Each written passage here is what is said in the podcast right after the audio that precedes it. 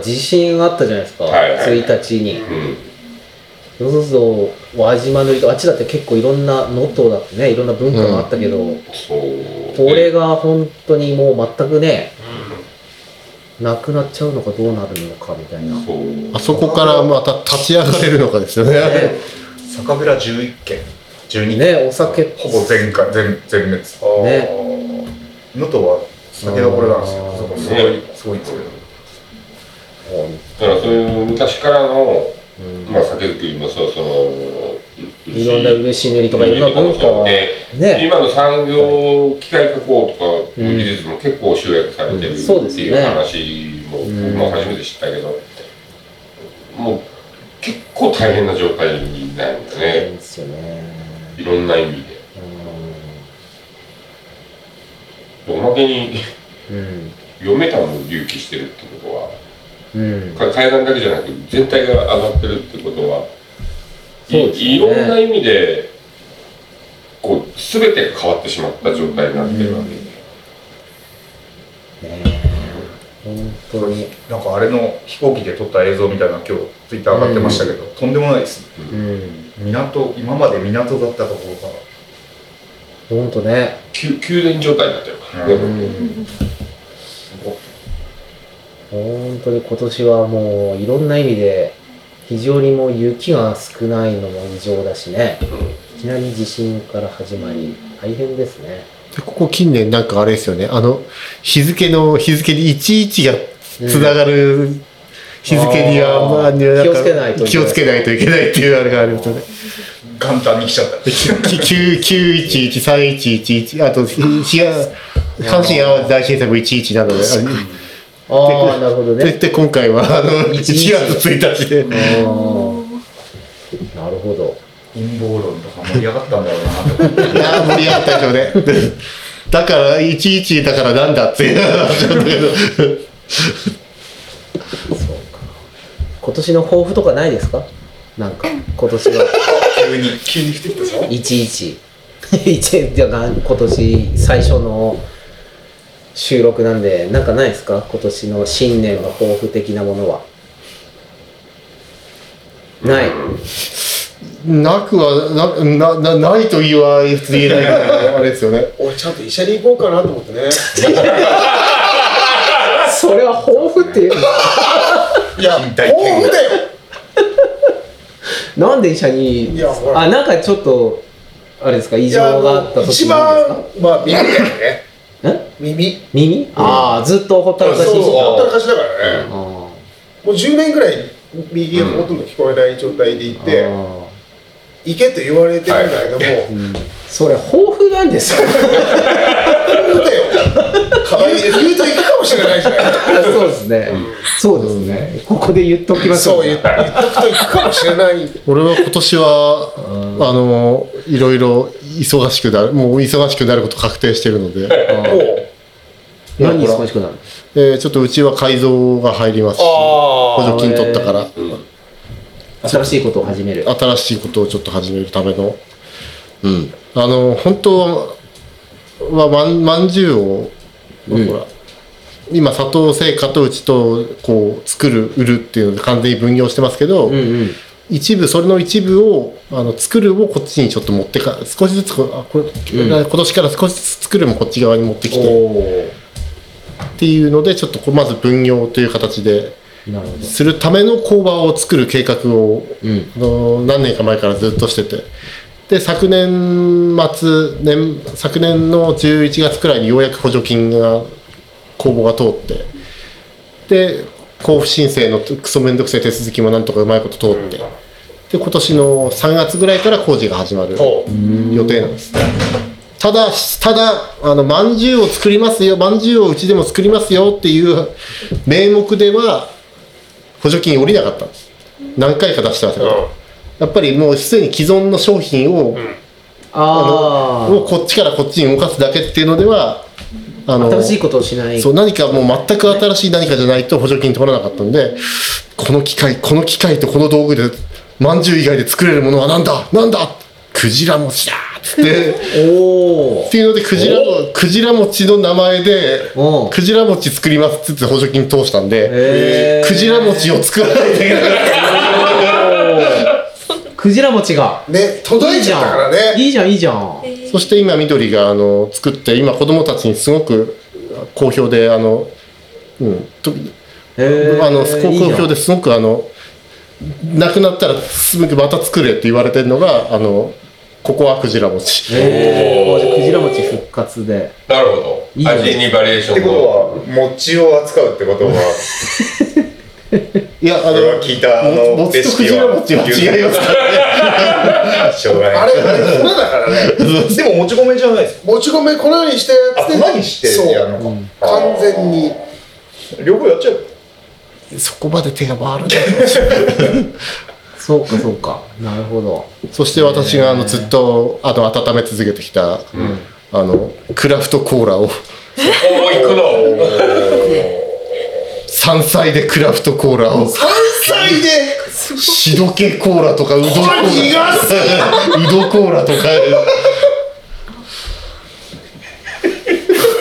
あとそううどとしどけの根っこを粉末にしてえいいじゃん。楽しいだねあい。いそうねもう次回の僕らレベルだよねもう。抱負というかなんか暴露大会みたいな。いやいいじゃないですか。でそれをやらなきゃならずならず。やらなきゃ。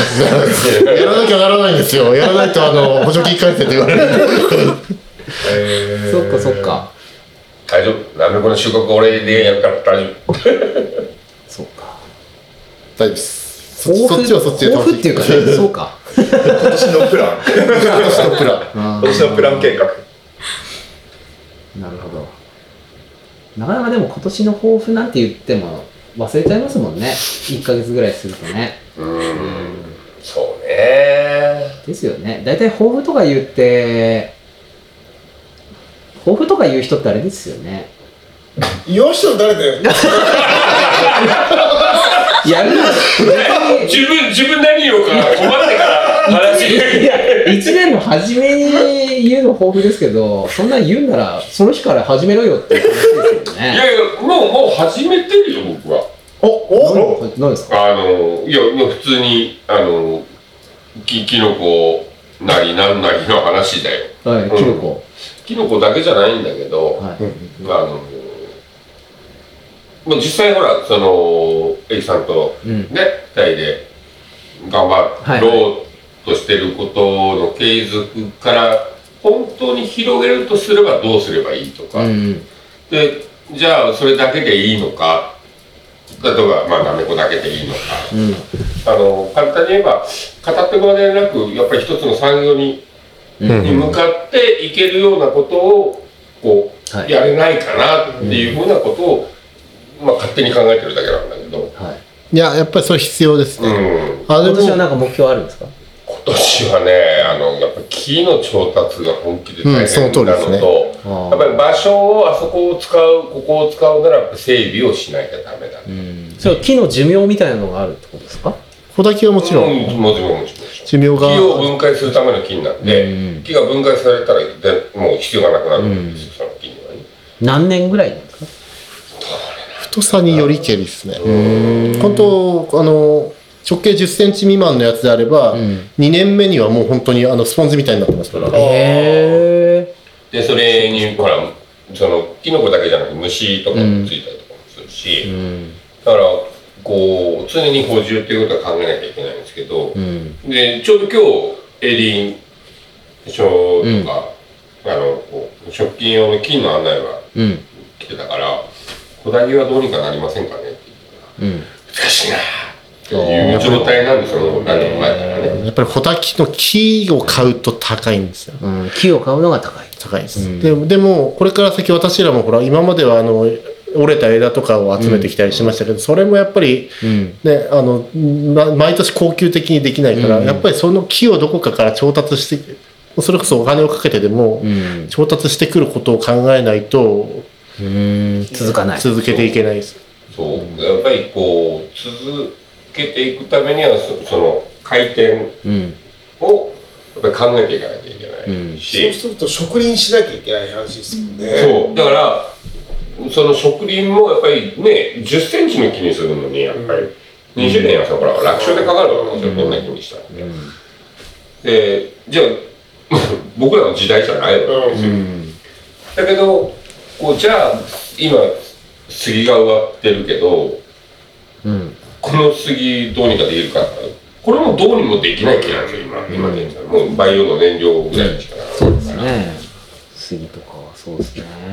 だからそのこう本当答えは出ないけど、うん考えることをうん。やめない。今年ちょっと続けて真剣にこうん。う、まあ、提案できる提案書ぐらいにしてかなとやっぱりそれはそれやっぱり木を買うにしてもどの補助金が使えるのかっていうのも必要だしであの場所もですねあの肘折では結構そのあの伝蔵の父ちゃんとかうん。よく言ってるんですけど、なめこを植える時にそのん。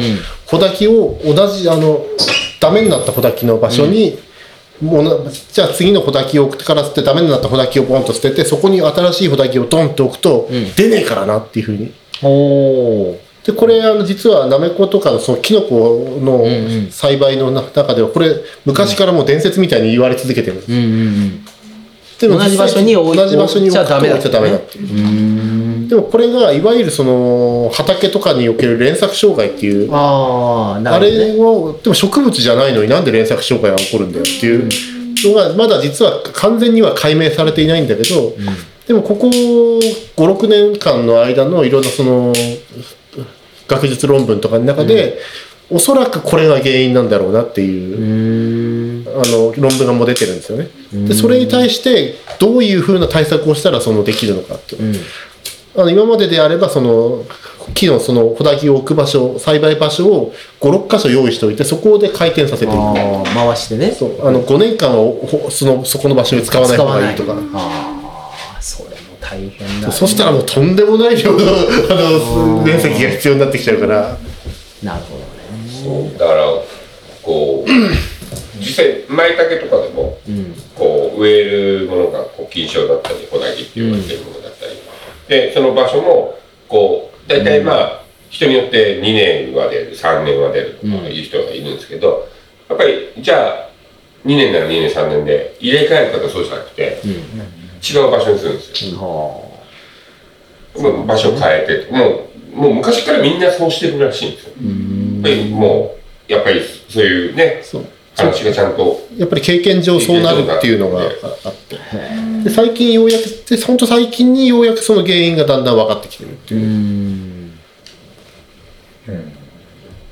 やっぱりどうしてもキノコの話に。あのなんだろう。うん。林業ですね。うん、あどちらかのと。いうとでもキノコとかってやっぱなんかすごく自然に近いものだし。まあ、ここに、ここうでん。黙っててもできることったら、うん。山菜かキノコか、それこそ林業。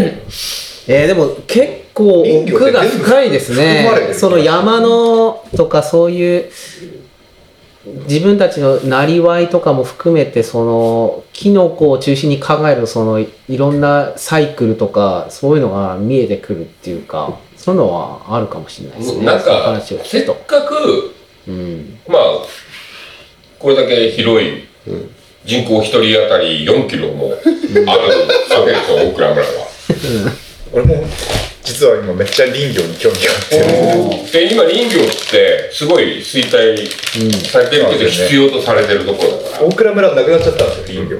おー。あの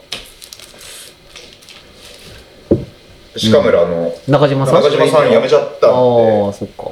その、この、こんだけの森があって林業ないってや、うん。なんか、今でも緑と。緑環境税みたいな。のでみんな毎年1000円ぐらい。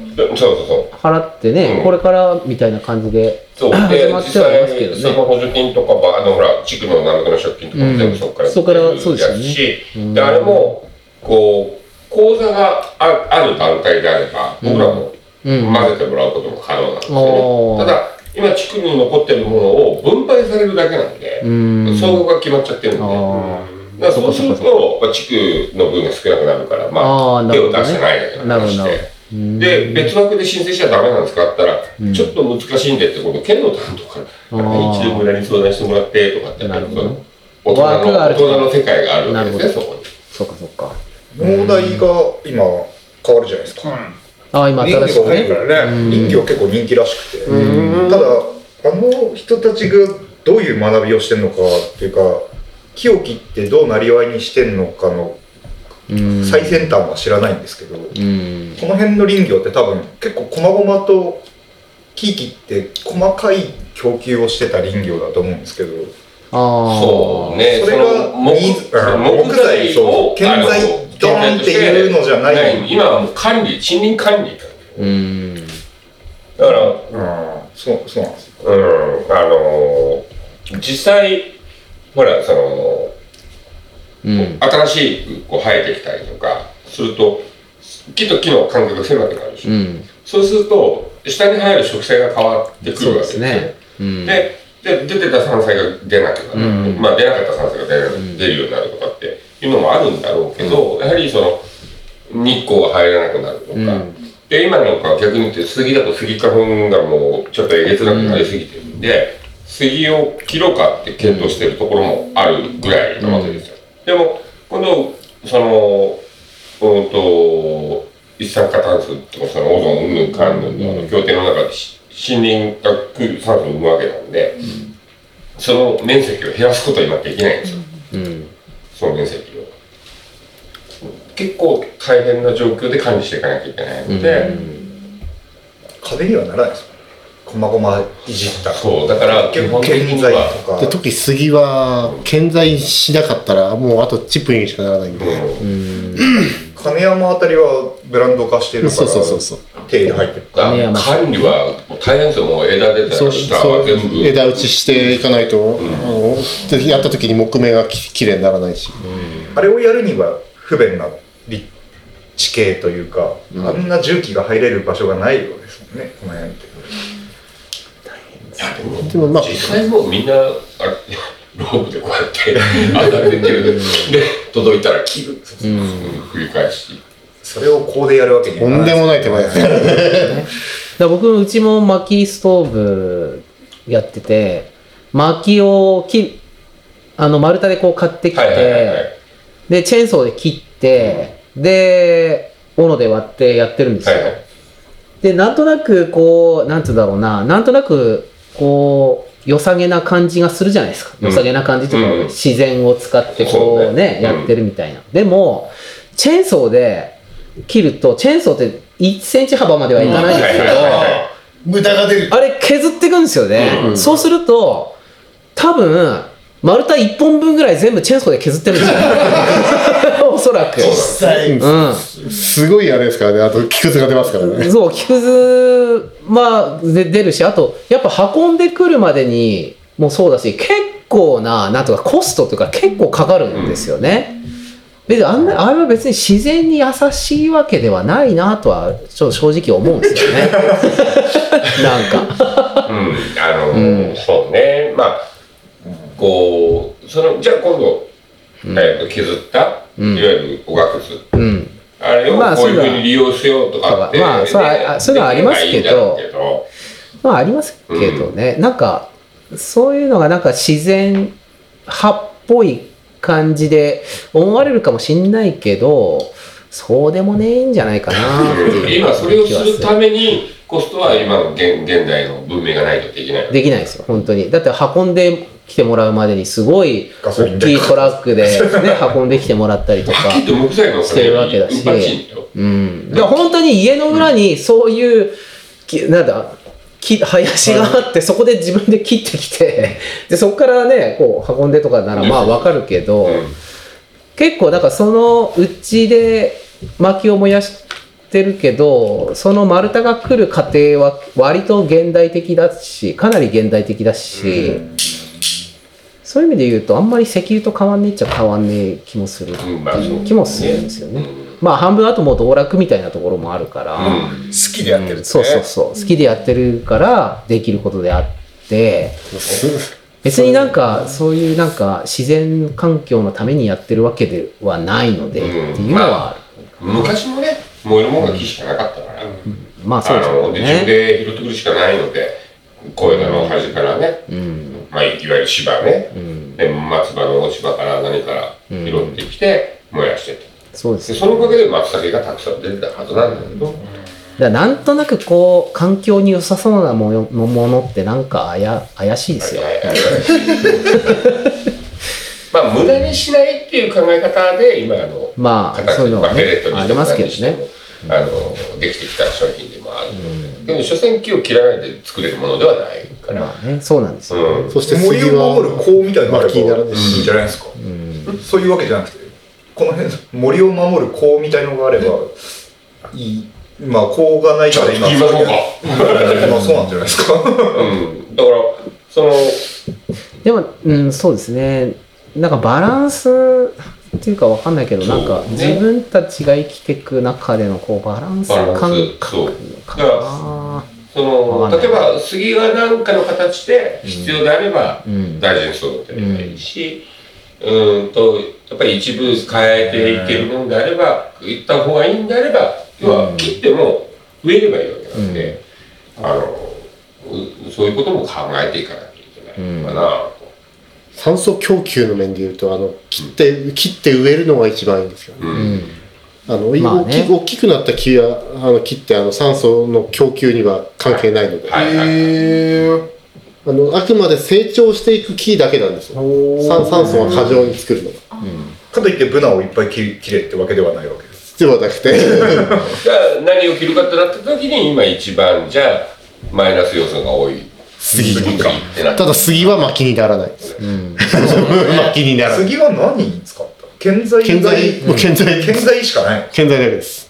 肘大倉村にはあんま向かないんだねやっぱり、昔はいっぱい木造建築あ本当はちゃんと手入れすれば同じ杉でも金山杉が何でいいかってあの寒いところって例えば高知県の柳瀬杉とかって有名な杉あるんですけど、杉って本当に年間1センチぐらい太くなるんですけど、ここら辺の雪国のやつで5ミリが精一杯、要は寒いからすげえすげえ目が細い。目が細かいので、あのがっちりしてる。結構強度が出る。うん。なのでこの辺みんな杉植えてその木切って皮剥いで製材してっていうのを自分がやってたんですもともと地蔵庫私らのこの地蔵庫のあの加入条件が杉でしたからね。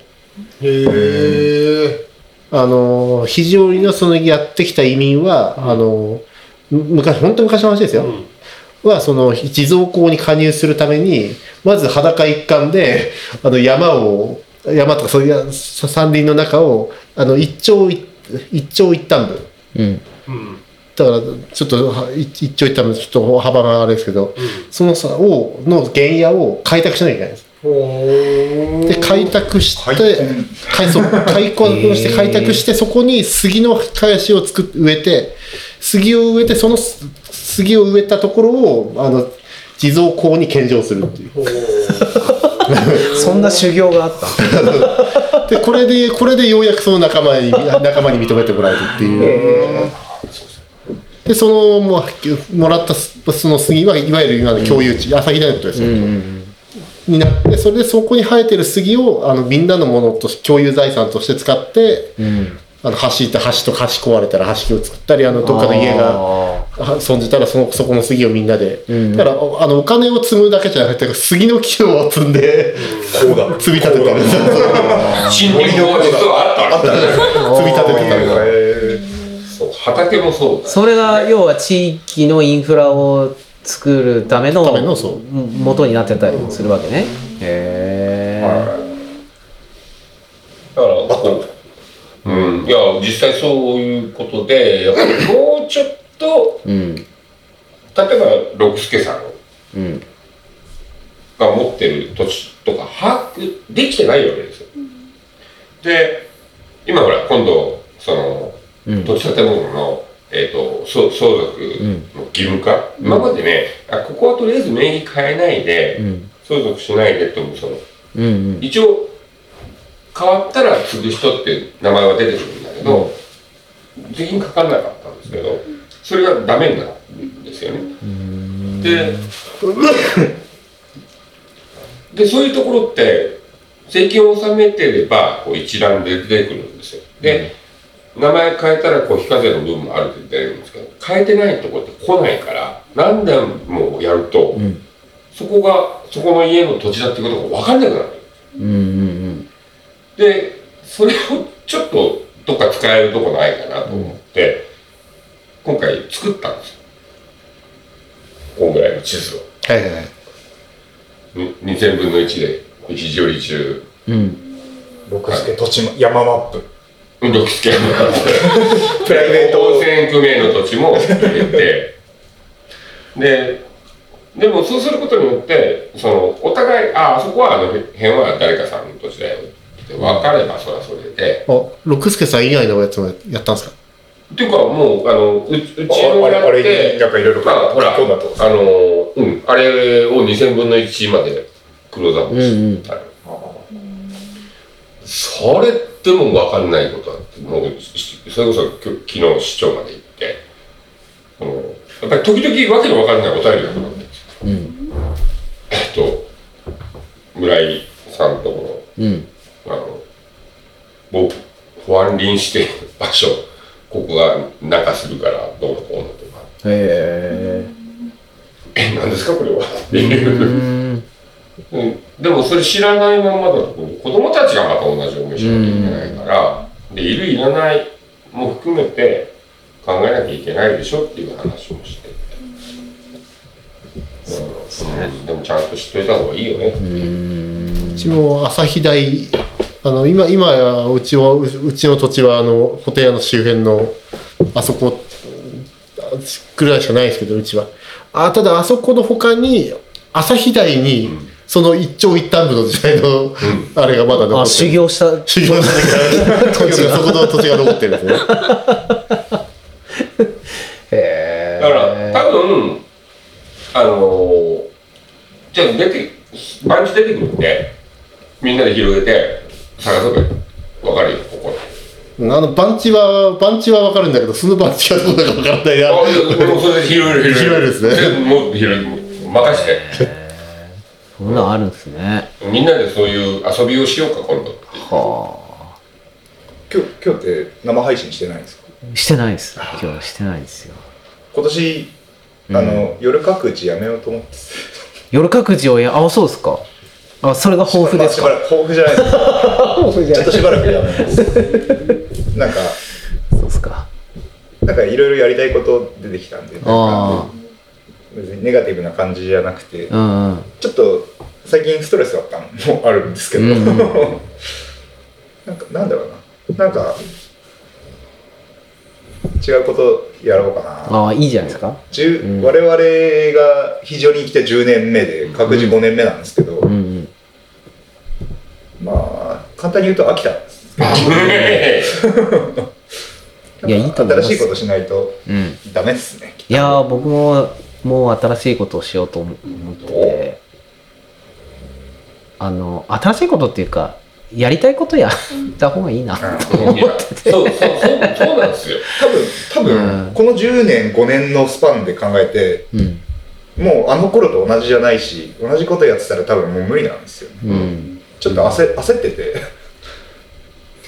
作打ちやって新規の人来るもんだと思ってましたけどうん。なんか固定されちゃってうんうん。新規が入らないし、なるほどね。もうなんだったら夜カフェの方がいいんじゃないかって思ったり。お酒を出さない。お酒出さない。うん。なるほどね。とかなんかいろいろうんあれですけどまあとりあえず夜はしばらくやめようと思って。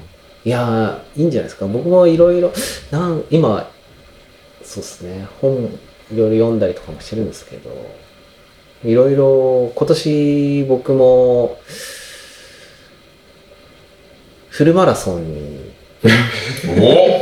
お申し込みましてもうどこどこのフルマラソン？に5月に5月19かな？うん。岩手であるんですけどほ山形でなかなかないんですよフルううんうんマラソンって。はいはい。で日曜日なんですよ。うん。普通そのマラソン大会って日曜日じゃないですか、まあね。で僕はほら蕎麦屋だから、うん。それは日曜日なんてできないうんうん。なぁと思ってたけど、もういいやと思って。もうやりたいことをやっちゃえと思って。別に蕎麦屋一日休むぐらいどうってことないなっていう。じゃあ、一台、あの、東芝ラジオ中継車。いやでもその週土曜日が、土曜日が学校の運動会なんですよ、多分。いつもの毎年の例で言うと、うん小学校の運動会が18日とかになるのかな。うんうんうん。で、19日が日曜日なんですけど、うんまあどうせなら、俺も運動会的な感じで、俺の運動会的な感ああ、なるほどね。日曜休むやつだ。じで、まあ休むかどうかわかんない、なんか、するとか言ってるけど、まあ休みにしてもいいかな、みたいな。な。そうなんですよ。うん。だから本当に今までって非常にってなんかその ね商売しなきゃいけないみたいなお客さんのためにみたいな感じはあったけどもういいよ。自分たちのために生きようよ。っていう感じにどんどんなってきてて僕は。すごく、こもう、あ、今日生配信してないよね。うんしてしてないけどな流しちゃダメこれ。いやしてるとちょっと言いづらいんだよ。ちょっと編集点を作って、龍一君のところを使いたいから。えいや、これだから酔っ払ってさ、あのー、うちわの話で、もう、本当にこう、嫌気させてたよ、俺。うん。マジです。俺俺も一昨日一昨日3日よえ？4日前ぐらい俺吉川さん最後来た時に俺ちょっと今日から家出しますんでっつって3日間ぐらい家出してきたんですけど。同じ、同じ悩みかいみたいな。なんか狭いんですよ。肘折の中の、うんうん。うん。から広がらないモヤモヤ感がものすごかったんですけど、うん。なんか結局誰かのせいみたいなことをずっと思ってたから、うん。